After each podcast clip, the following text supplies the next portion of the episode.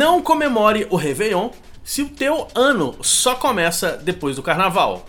Não faça festa dia 31 de dezembro se a sua expectativa é que os negócios só comecem a funcionar depois do carnaval. Se o seu ano começa só no dia 2 de março, para que comemorar na virada para o dia 1 de janeiro? Conheço empresários que já estão fazendo o planejamento de vendas antes mesmo deste ano acabar.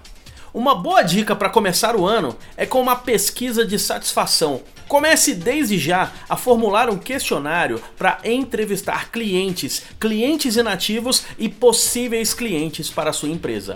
Se o ano começar depois do carnaval, o que eu acho pouco provável, sua empresa já terá pelo menos uma grande ferramenta para o restante do ano: a opinião de seus clientes. Eu sou Leandro Branquinho, do radiovendas.com.br e você também pode ouvir mais áudios em falandodevarejo.com.